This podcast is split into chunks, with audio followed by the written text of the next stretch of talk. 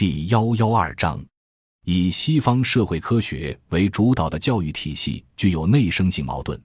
我们说高校的社会学科的单一学科拿出来都有道理，理论逻辑成立，但如果放在危机条件下来考量，它本身就是一个造成危机的问题。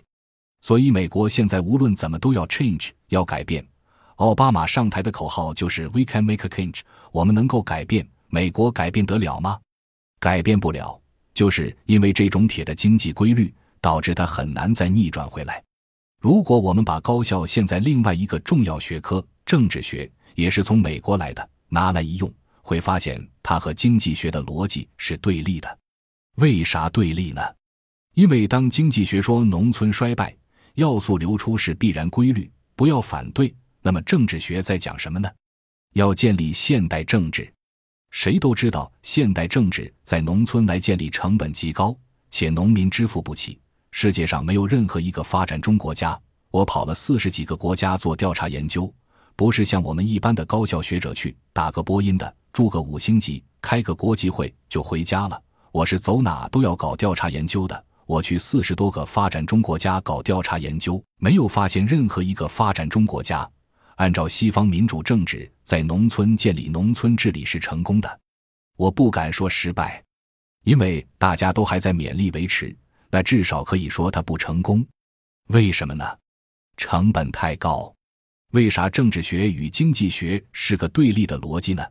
假如农村要素流出导致衰败是个必然的经济规律，那请问，要素流出之后，农村还有收益吗？如果没有收益。当你非要建立现代政治的时候，巨大的制度成本难道要让这些没有收益的农村人去支付吗？当然不能，他们支付不起。所以，指望着靠现代政治运作方式，我从那儿征税、建立政府管理，通过财政二次分配来支撑这个现代治理，这套体系不成立。因为资源要素流出，因此农村是一个收益几乎为负的地区。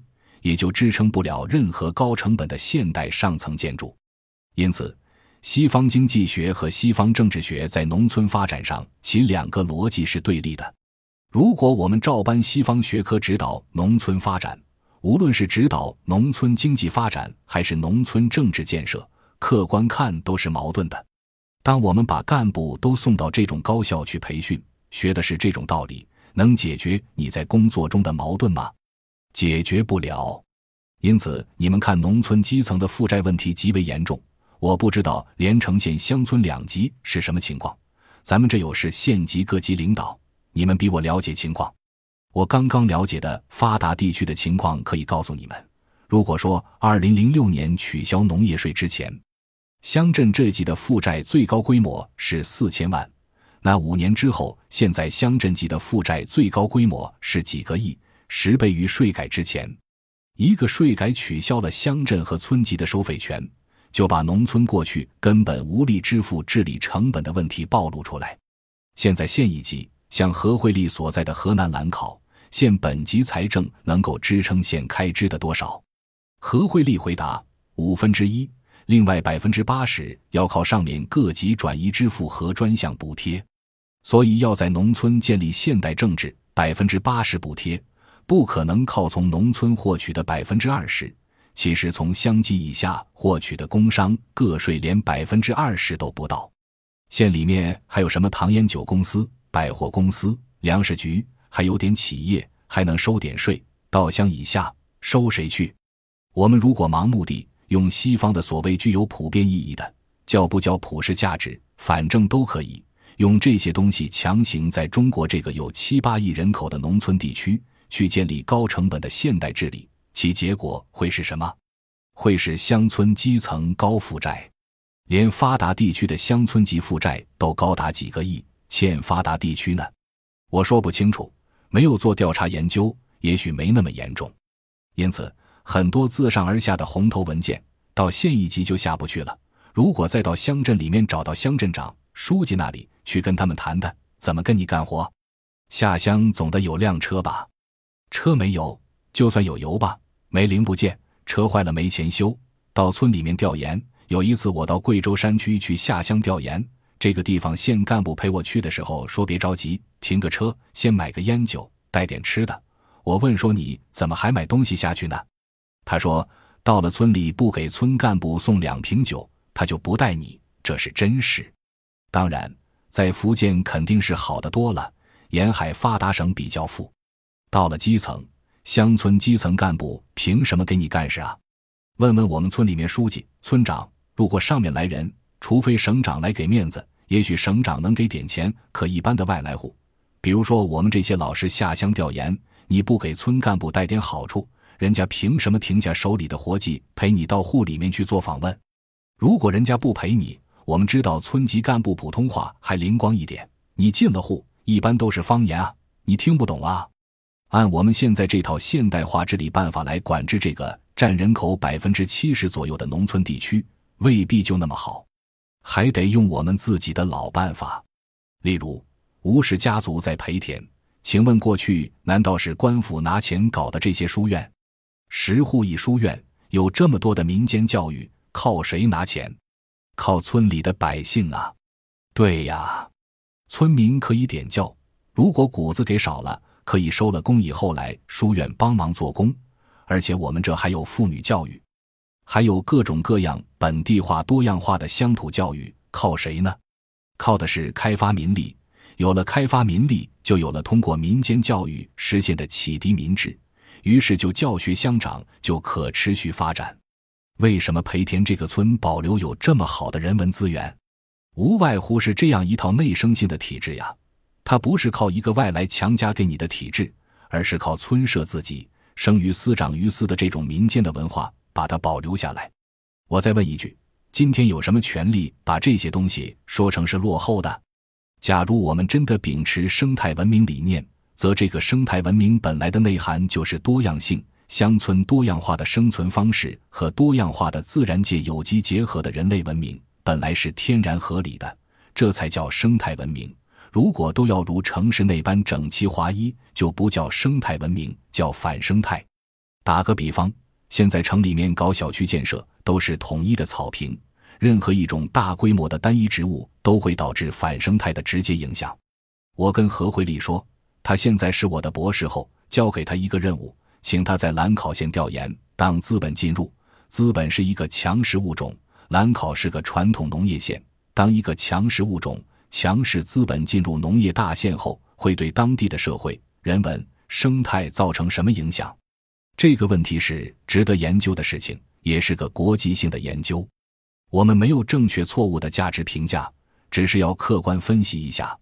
刚才说到现代高校接受的这套西方社会科学。内生性的就具有对抗性矛盾，不是一个利于和谐社会的社会科学。如果把不同学科放一块，学科和学科的逻辑是打架的。麻烦在于我们现在高等教育中，人文社会科学理论中很少有交叉学科的发展余地。我这个中国人民大学可持续发展高等研究院是我们学校管科研的副校长当院长，我当执行院长。为什么安排我当执行院长呢？那是因为我这人脑子里面没有单一学科的理论逻辑，对我的研究具有统治性。为啥呢？就因为我过去不在高校，而在中央机关的政策部门，中央有什么政策需要，我们就去搞什么方面的调研。所以过去我脑子里面没有哪个单一学科逻辑对错的印象。在座的农口的人大都知道，我从八十年代就搞农村政策，当时是在中央书记处。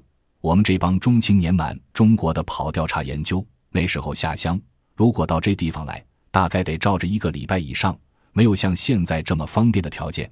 那时也没有地方干部陪同，我们到哪去都是买张车票自己去。到了乡里借辆自行车，蹬着就上村里了。因为没有现在这些迎来送往的事，所以那个年代的农村政策调研相对灵活，中央得到的情况也比较真实。主要是因为有一批人在干这些事，也因为我们在干这些事的时候，脑袋里没有这些所谓现代学科理论的限制，所以才能够比较实事求是的体现活的灵魂。因为已经有几十年政策研究的经验之后，我才进入高校参与到学科建设之中。这时候我才有点反思精神，才发现学科之间的逻辑是矛盾的，因此我们才要搞交叉学科，才要搞乡村建设中心。二零零四年，我要在中国人民大学成立乡村建设中心的时候，各个部处的领导干部都不理解，说：“温老师，你要干嘛？应该叫乡村建设研究中心啊！”我回答说：“干嘛一定要叫研究中心？我就要搞一个动员知识分子下乡跟农民结合起来搞活动的中心，不叫研究中心行不行？”他们说：“这没法纳入学科序列，咱们福建省教育厅长在这儿，一听就明白了。你说把这个中心放到哪去呢？”我说：“学校请我来的不是吗？既然把我做人才引进，那我没有个人要求，只有一个要求：建立乡村建设中心。”后来校长答应了，所以各个部处的同事只好给我开绿灯，单独搞一个特区。我现在挂名的这个可持续发展高等研究院，设立之初也被学校定义为学术特区，可以不受学科限制，主要搞交叉学科。当然，我到高校工作也是受到各个学科带头人的不解，但我理解他们，因为人家是一个俱乐部的首脑，搞一个学科。相当于搞一个俱乐部，有内在的分配制度，乱闯怎么行呢？我说，你们就拿我当野猪，你这个菜园里种萝卜，那个菜园里种白菜，我这野猪闯进来了，那就萝卜白菜都通吃。比如说，经济学是白菜，政治学是萝卜，萝卜白菜我都吃了。说难听点，虽然拉出来的都是猪屎，也可以发生沼气、沼液、沼渣做有机肥。按现在学科化的体系来搞教育。是要搞死的。黄宗智在美国是超级教授，我从一开始当院长就把他请来了。他现在七十岁了，还在干呢。他的第一次课就是告诉大家，美国的社会科学，你们现在向他看齐，但他是一个死了的学科。如果我们中国的社会科学按照美国来搞，一定搞死。我在大学教育中告诉大家，农业经济学要向美国学。可美国的农业经济学是一个衰败的、不断关闭的走向。美国现在还剩几个农经系，哪还像我们现在有几十个农林大学都没有衰落？可美国大学的农业经济系几乎都关闭了、合并了，为啥呢？对不起，它的农业占 GDP 比重只有百分之二点几，从业人员占比也很低。把美国全部从事实质经济的，我们叫 physical economy，加一块儿。总共才只有百分之十七，从事工农业生产的只有百分之十七，它的 GDP 的百分之八十五是以金融为中心的服务业，从业占比多少呢？百分之八十三。这么算下来，为啥中国高校毕业生找工作这么困难？我们按美国的高校制度来安排中国的高校教育，人家是百分之八十几的服务业，你百分之四十几是制造业，因此我们制造业需要人。高校毕业生不去，服务业占比小，高校毕业了就业很困难，所以只要是按照和你结构不同的那种美国教育去安排我们的教育，那就麻烦了。那为啥今天我们走回到乡村？因为看到乡村需要大量各种各样的人才，比如村里的老同志今天早上说，咱这个培田村连广东、广西，甚至连陕西、山西。北京各个高校都往咱们这儿跑，为啥呢？培田不言，下自成蹊。培田并不用出去自己说话，大家就往这里跑。如果是搞建筑的，你来看看中国几百年的建筑是怎么回事；如果是搞美术的，你来看看我们这山清水秀有多少美术题材；如果搞人文的，你来看看什么叫耕读传家的人文传承；搞社会学的，你来看看我们这三十组的家族是怎么结构社会的。还有搞治理的，你来看看我们乡村治理，古代村社制度为什么没有官府一分钱，治理的如此井井有条？搞环保的就来看看我们怎么就利用自然的水系形成的循环性的环保、立体式环保，它怎么回事？无论搞什么学科的，在这都有你研究的题材，都有滋养你学科的题材。感谢您的收听，本集已经播讲完毕，喜欢请订阅专辑，关注主播。主页更多精彩内容等着你。